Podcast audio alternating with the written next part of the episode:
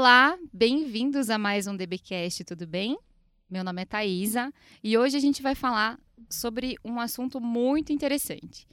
É, a gente vai conversar sobre câncer de mama e o que tem de mais é, relevante sobre as atualizações sobre esse tema, quando testar determinado gene, e além disso, como funciona um tema que está muito em alta, que diz respeito à medicina personalizada.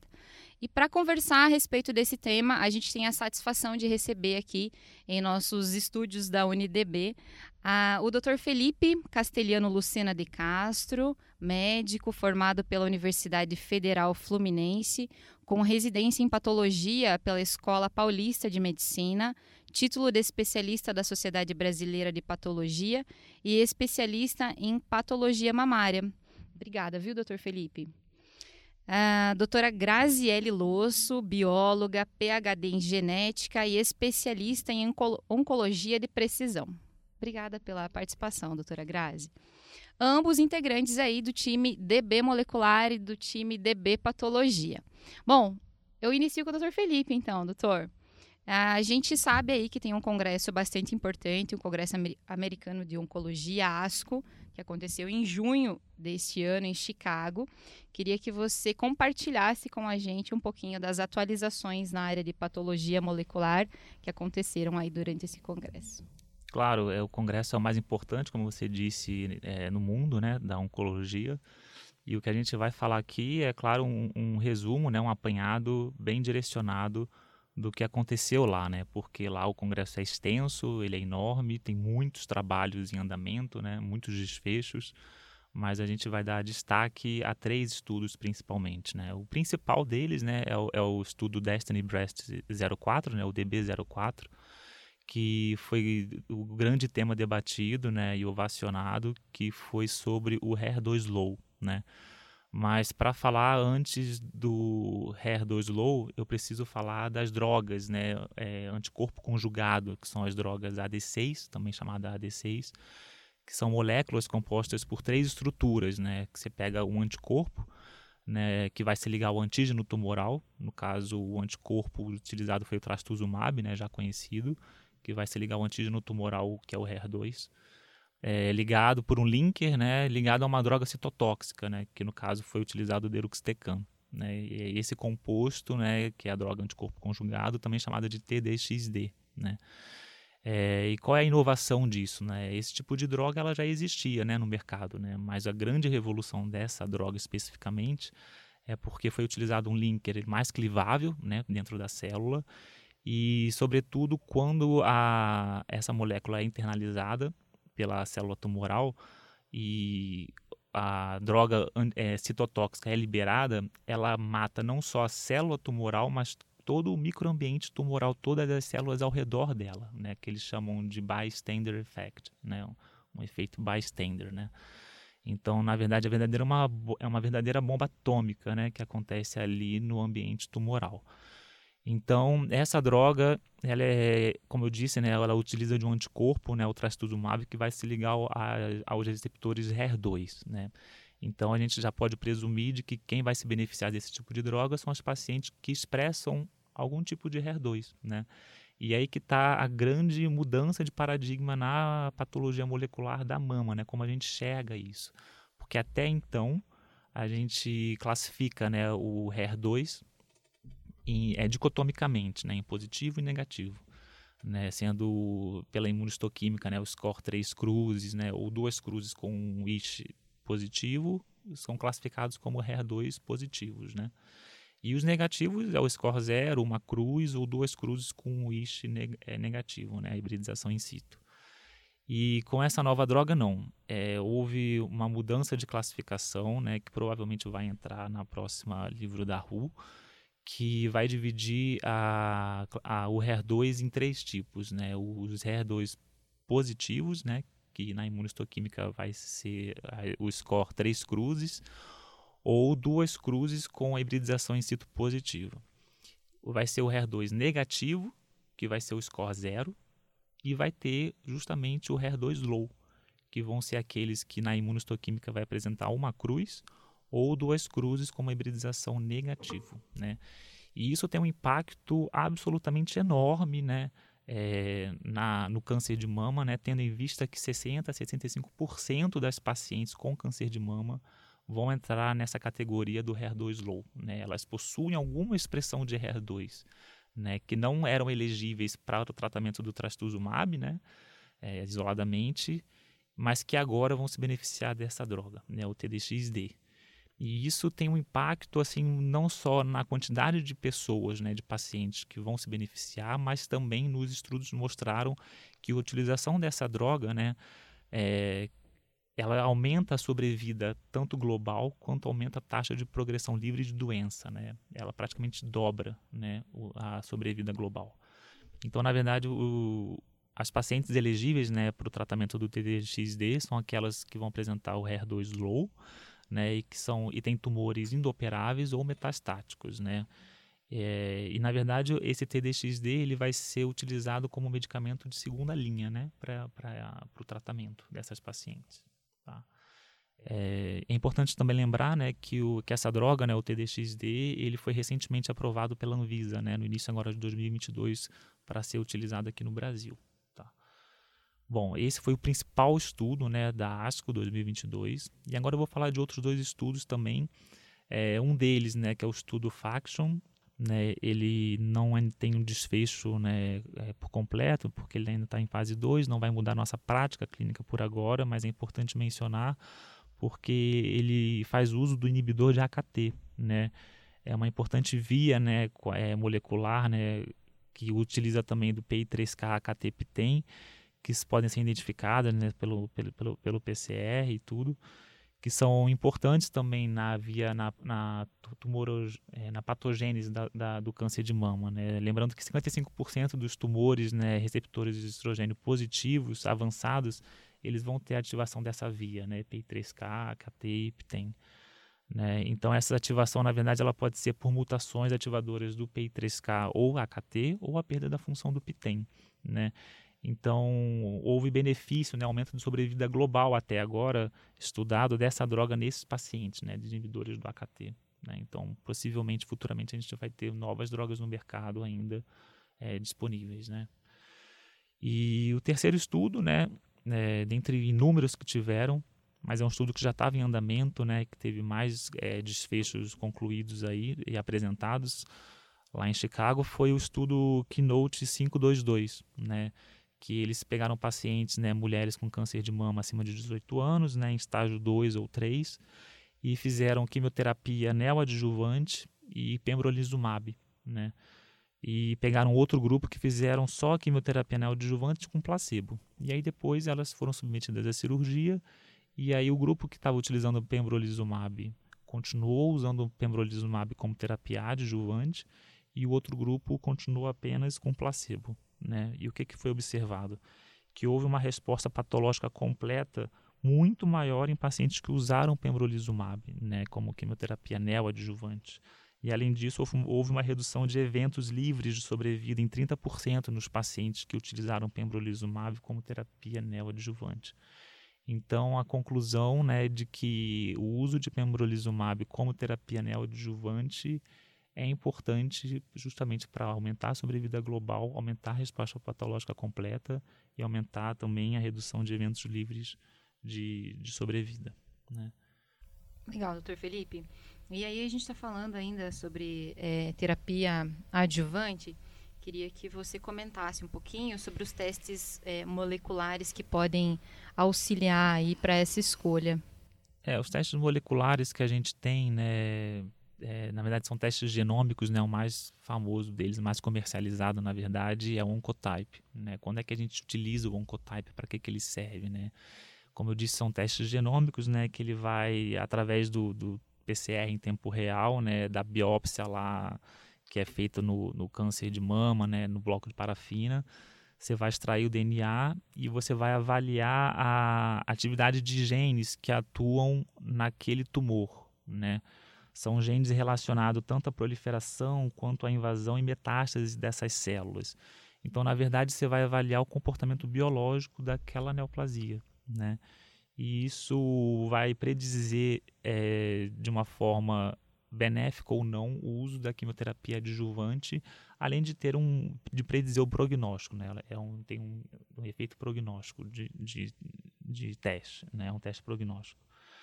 É, ele vai ser usado não só como em carcinomas invasivos, né, que vai predizer também o risco de metástase e o benefício da quimioterapia adjuvante, como também em carcinomas ductais in situ, né, que aí vai dizer a, o risco de recidiva local, de, de se tornar uma neoplasia invasiva e também predizer o, se a paciente vai ser submetida apenas à cirurgia com ou sem radioterapia após, né? Então, na verdade, ele vai avaliar nos carcinomas é, invasivos, né? São 21 genes, né? Na verdade, são 16 genes ligados ao tumor e 5 genes controle. É, e nos carcinomas ductais in situ vai avaliar é, 17 genes, né? Vão ser 11 genes do tumor e 5 controles também, né? E a partir disso ele vai utilizar um modelo matemático, né, estatístico, que vai dar os scores dessa paciente, né? Vai classificar essa paciente em baixo risco, em alto risco e risco intermediário, risco intermediário baixo alto.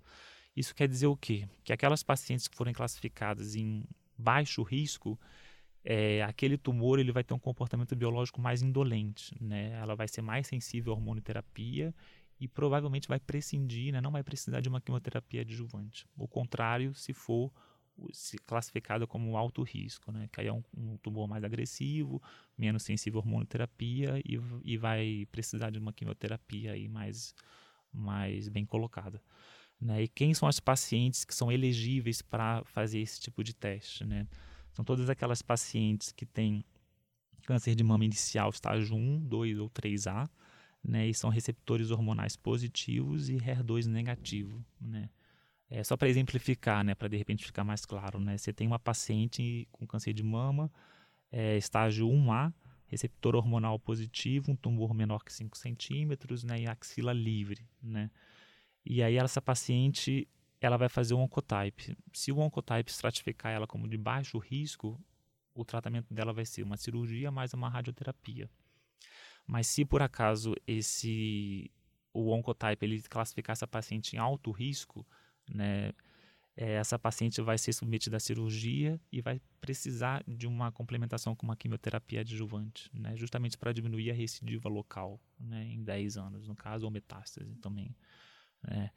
E então é, há outros exames análogos a eles também, né? Nós temos de outras empresas, enfim, é, o MamaPrint, né? Que avaliaria é, 70 genes, né?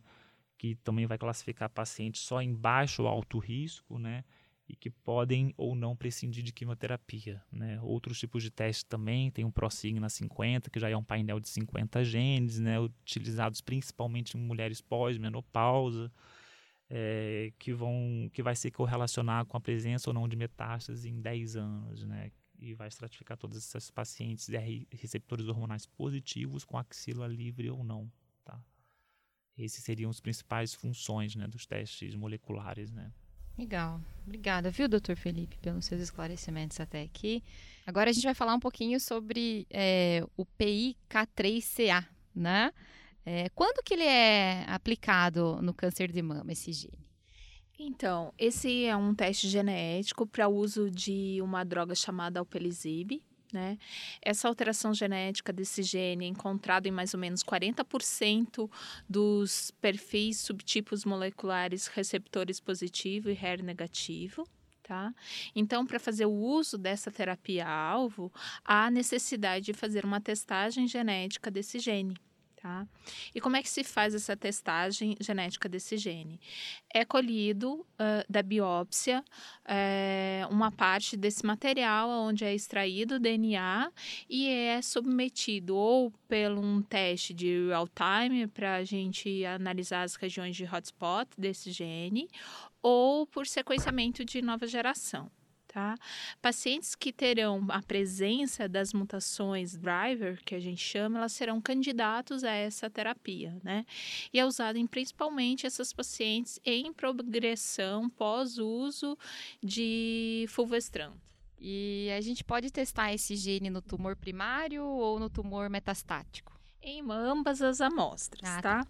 Porque é, mu- mutações nesse gene normalmente são é, fundadoras. O que acontece? Desde a carcinogênese inicial daquele tumor. Então, ela vai, ela vai estar presente tanto no tumor primário, tanto no metastático, em torno de mais ou menos 98%.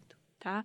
O problema, muitas vezes, do tumor ser testado na metástase é na metástase óssea. Tá?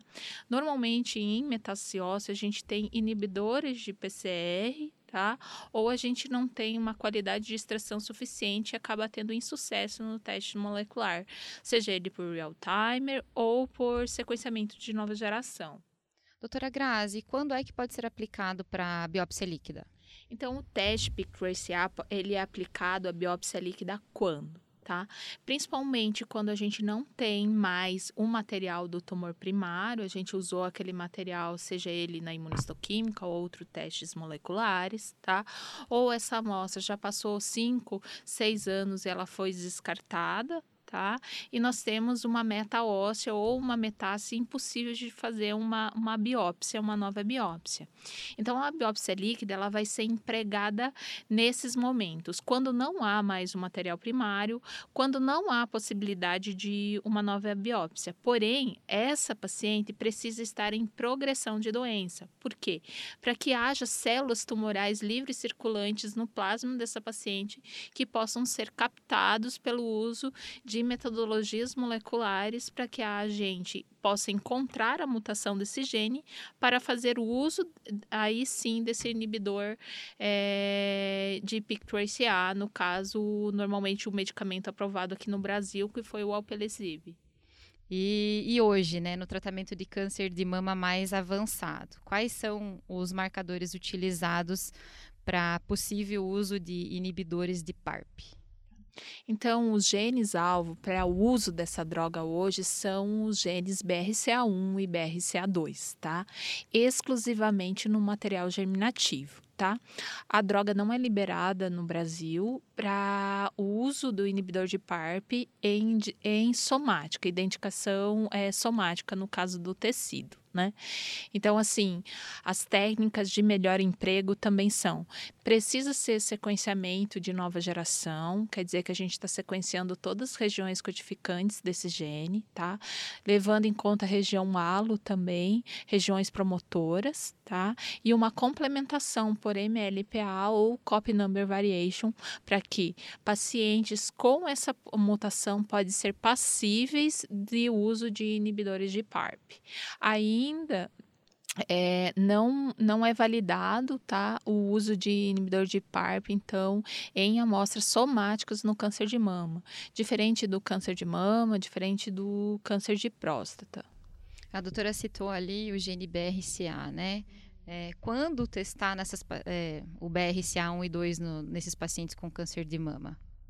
Essas mutações normalmente são, são, são, elas podem ser identificadas já em pacientes no início, né, quando pacientes jovens, né, tem histórico familiar, às vezes essas pacientes já são identificadas lá no início de tratamento, né, porém, a, em câncer de mama avançado, há a possibilidade do oncologista pedir sim a investigação exclusiva para o uso de inibidor de PARP.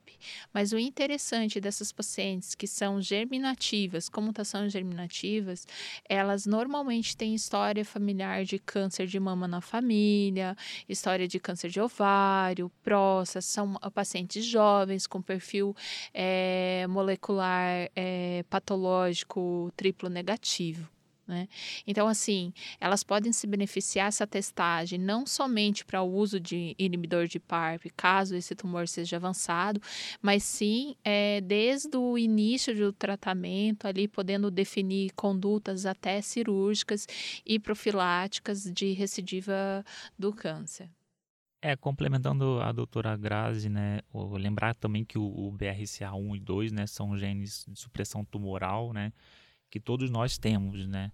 Então, na verdade, eles atuam como mecanismos de reparo do DNA, né? evitando com que a gente desenvolva vários tipos de câncer, né? Quando há mutação nele que ele predispõe a alguns determinados tipos de câncer, né? e que a prevalência na população geral do BRCA1 e 2 é, é muito baixa, assim, né, de 0,25% na população geral, né. É, então, e que o BRCA1, né, as portadoras de BRCA1, elas vão desenvolver, como a doutora Grazi falou, um câncer mais agressivo, né, tri, geralmente triplo negativo em mulheres jovens, né, e as portadoras do, de mutação do BRCA2 costumam ser mais receptores hormonais positivos e HER2 negativo, tá? E existem diversos guidelines né, que, que, que, que dizem né, em quais é, pacientes testar, né? Tanto de uma forma profilática né, quanto uma forma diagnóstica, paciente já com tumor. Né? São todas aquelas que a doutora Grazi falou, né? E também existem algumas etnias né, específicas né, que têm um risco aumentado né, de ter essas mutações, né, que são os judeus ascanazes, né, as mulheres é, que vivem na Islândia também. E vamos aproveitar que a gente está falando sobre esses genes do BRCA1 e 2. Eu queria ver é, contigo, com vocês, qual é a melhor técnica utilizada na identificação dessas possíveis mutações patogênicas? Então, a melhor técnica é indiscutível sequenciamento de nova geração, né? É, abrangendo toda a região codificante do, do gene BRCA1 e BRCA2, as regiões promotoras. Lembrando que tem uma mutação, uma mutação chamada ALO, que é principalmente de etnia portuguesa, lembrar que também tem que pegar essa, essa variante, e com complementação de MLPA ou Copy Number Variation, né? Que pega as grandes deleções. Elas são mais raras, mas elas existem dentro dentro da, da população. Posso fazer uma pergunta? É, Poxa, é, pois é, acho que vai. Tem uma dúvida mesmo que eu li sobre isso. Quando você faz o teste lá do, da mutação do BRCA1 e 2, ele vai vir, ele pode vir positivo, negativo ou inconclusivo. É, na verdade, ele pode vir de três formas. Tá. A gente não chama ele de positivo, inconclusivo ah, ou ótimo, negativo, tá? tá? Então... A gente pode uh, ter um resultado assim: foi identificada uma variante patogênica. O que quer dizer? Que aquela variante identificada, aquela mutação, ela é, ela é causadora do câncer. Aquele gene ele não está desempenhando o papel que deveria desempenhar no seu organismo. Se está escrito lá e nem é reportado, foi identificado variantes benignas, não foi identificado variantes patogênicas. É desse jeito que tem que ah. vir, né? Não negativo. Não foi identificado variantes patogênicas. Quer dizer que sim, você tem lá variantes benignas, que essas variantes, essas mutações não causam câncer. Aí nós temos uma terceira opção que é variantes VUS, ou de significado incerto, que é o, o que? Que a literatura, no dia da data de liberação do laudo, não consegue é, cientificamente dizer, pelos critérios da SMG, que aquela variante está causando dano né? Ela está fazendo uma alteração molecular que está levando aquele surgimento daquele câncer, que aquele gene não está funcionando do jeito que deveria funcionar, ou ela é uma variante benigna, que, ok, tudo bem, seu gene está funcionando, é, é normal. Então, a gente chama ela de VUS. Essa variante, ela tem que ser reclassificada pelo laboratório, pelo menos a cada um ano, para ver se não mudou de status tá? Então é muito importante que os laudos de biologia molecular é, tenham a data vinculada à classificação daquela variante. Tá? Então, se uma paciente, né, no seu consultório, ou você, paciente, que tem o resultado de uma variante escrito VUS, insignificado, incerto, você tem que procurar o laboratório para ver, ou o seu médico, ou o geneticista, se essa variante não mudou de status. Variantes de significado VUS não podem ser usados como é, preditores para uma droga como inibidor de PARP tá? Porque a gente não sabe do status dela. E o status de uma mutação que tem é, que, que, ocorre que acomete alterações benignas, na verdade, né, que não teve a variação patogênica ou alterações benignas, ela pode vir a virar ela pode vir. Olha, variantes uma... benignas tá. eu nunca vi mudar de status. Mudar de status tá? tá? Porém, as, as que são VUS já, quase 90% delas vão virar benignas. Tá. Tá? Até mais, assim. É, mas a gente sempre, como a gente fica em, em empate, vamos dizer, em empate técnico-científico, desde por mais amostras nos bancos de dados, seja por, uh, por funções é, proteicas, né? Porque tem vários, vários modos de bioinformática, por estudo, né? Seguindo os critérios da CMG, que a gente não consegue classificar. Então, aí essa vai ter que olhar com cuidado, rever todo ano. Mas eu até o momento eu peguei duas variantes, mais de 16 anos ali, que viraram variantes patogênicas, tá? Que foram de VUS para patogênica. Como o gene BRCA1, BRCA2 é um gene muito bem estudado, tem bastante literatura, bastante trabalho, a gente tem poucos gaps de VUS, tá? Porém, outros genes menos frequentes que estão ligados, por exemplo, à mesma síndrome HBLC, aí sim a gente vai encontrar muito mais VUS ali, precisando muito mais estudo, né?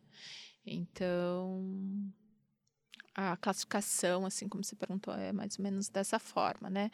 Um bom resultado de biologia molecular não vai estar escrito positivo, nunca. Nunca vai estar escrito negativo, Ótimo. nunca. Bom saber. É. São informações importantes para a própria certeza. paciente que está nos ouvindo, né? Para verificar seu laudo. Vai estar escrito é, não foi encontrada variantes patogênicas, né? Ou foi identificada a variante patogênica é, XYZ com alteração tal, descrita no banco de dados, né? Então, não, não se usa positivo e nem negativo nos laudos, né? Perfeito. Doutora Grazi, para a gente é, concluir aí o nosso encontro, a gente tem falado muito, ouvido muito falar sobre medicina personalizada. Queria que você falasse um pouquinho sobre esse tema aqui com a gente. Então, a gente teve uma revolução na medicina, né? Ah, vamos falar assim, há, há 10 anos atrás, 10, 9 anos atrás, a gente não estaria discutindo o que a gente está discutindo hoje, né? Então, assim, a medicina personalizada, ela é, é como eu tivesse dois pacientes antes, Antônia e Maria, ambas com câncer de mama, tá? Ambas seriam tratadas da mesma forma. Hoje, com análise molecular, você faz um perfil genético de cada uma e ambas vão receber tratamento diferente, porque normalmente a origem tumoral, as vias carcinogênicas daquele tumor são diferentes. A terapia personalizada, né, ela tratando o indivíduo é, de uma forma única, baseada no perfil imunistoquímico, no perfil molecular, né, elas possibilitam tratamento personalizado, tá? Desde o uso de droga até um delineamento melhor pelo oncologista. Isso mudou vem mudando tanto a curva de sobrevida dos pacientes e até mesmo mais chances de cura. Mas a medicina personalizada ela não engloba só os marcadores moleculares ou droga-alvo. A gente fala em medicina personalizada já como um todo, olhando como aquele paciente é, como um paciente único. A gente consegue observar pela fala de vocês como as duas áreas, né, patologia e molecular, como elas se complementam como elas conseguem aí auxiliar no bem-estar do próprio paciente e na conduta médica, enfim. Queria que vocês é, deixassem uma mensagem final para quem está nos ouvindo agora, em especial é, em relação a esse tema, né? Câncer de mama. É, o câncer de mama é um dos cânceres, se não o câncer mais prevalente é, no mundo, né? Principalmente na, nas mulheres, né? É, Outubro Rosa está justamente para isso, né, para a gente lembrar sempre da prevenção, né, o tratamento precoce, né, e agora com o desenvolvimento de novas drogas, né, terapias alvos super importantes, né, para para mudar o curso clínico da doença, né. E como você bem falou também, né, a patologia, né, a anatomia patológica e a patologia molecular, a biologia molecular, né, são são estão é, intimamente, intrinsecamente ligadas umas às outras, né? São indissociáveis, né? Porque a assinatura genética, né, determina, né, o comportamento biológico do tumor e a, e a e o, e o fator preditivo né, a determinadas drogas. Né? Então, cada vez mais é, essa união tende a, a, se solidificar né, e se tornar algo mais natural né, dentro da medicina. Né? Não só para as pessoas que estão dentro dos laboratórios de patologia molecular, mas sobretudo para os médicos. Né? Tenho certeza que a grande maioria dos médicos, ou uma boa parte deles, desconhece né, essa área né, da, da medicina molecular é, tanto na interpretação de laudos, né, quanto é, como pedir exames né, moleculares, e isso cabe a nós, né, cabe é, a gente informar né, e sempre é, estar disponível né, a fornecer informações corretas. Né. Então, a medicina preventiva, trazendo também um pouquinho aqui sobre hereditariedade, né? É, falando que a parte da identificação de síndromes hereditárias, você vê se a sua família uh, está com história de câncer na família, seja mama, seja próstata, caso você seja identificada com câncer, é, jovem também. É, Existem testes e aconselhamentos, é, aconselhamento genético, aonde você pode fazer a medicina preventiva e caso seja descoberto um, um, gene, por exemplo, uma mutação BRCA1, BRCA2, como foi descoberto naquela atriz americana Angelina Jolie, você tem ferramentas na medicina preventiva que possam é, fazer com que você não venha a ficar doente ou caso o câncer apareça, seja descoberto em estadio inicial e você tenha melhores chances de tratamento e cura desse câncer. Né? Então, de em torno de 10% dos cânceres, né, eles têm origem hereditária. Né? Tem algum gene ali fazendo com que desencadeie todo esse processo no seu organismo. E essas doenças é, hereditárias, elas poderiam ser prevenidas né, com aconselhamento genético, com testes genéticos e com uma conduta oncológica preventiva junto com esse paciente. Eu acho que essa é a nossa mensagem final. Eu gostaria de agradecer vocês por dividir essa mesa conosco. Obrigada por terem aceito o convite da UNDB. E para você que nos acompanhou até aqui, é, outros assuntos relacionados a câncer de mama também estão disponíveis na plataforma unidb.com.br. Eu espero que você tenha gostado e que esse é, bate-papo tenha trazido bastante aprendizado para você. Muito obrigada e até a próxima.